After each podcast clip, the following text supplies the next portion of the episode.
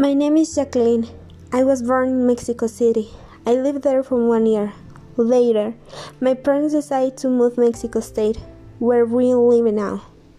I live with my family, my mom, dad, and my little sister, with whom I talk and live a happy life. When I was child, I loved dance and sing, mainly Michael Jackson. My family had fun because of my way of dancing, but actually, I changed my way to be. Now, I love playing the piano. Sometimes I sing, but I only sing when I am alone. I feel sure when I am alone, which has become a hobby. As for my studies, I study at Wenceslas Elementary, where I pass a good moments with my friends and teachers.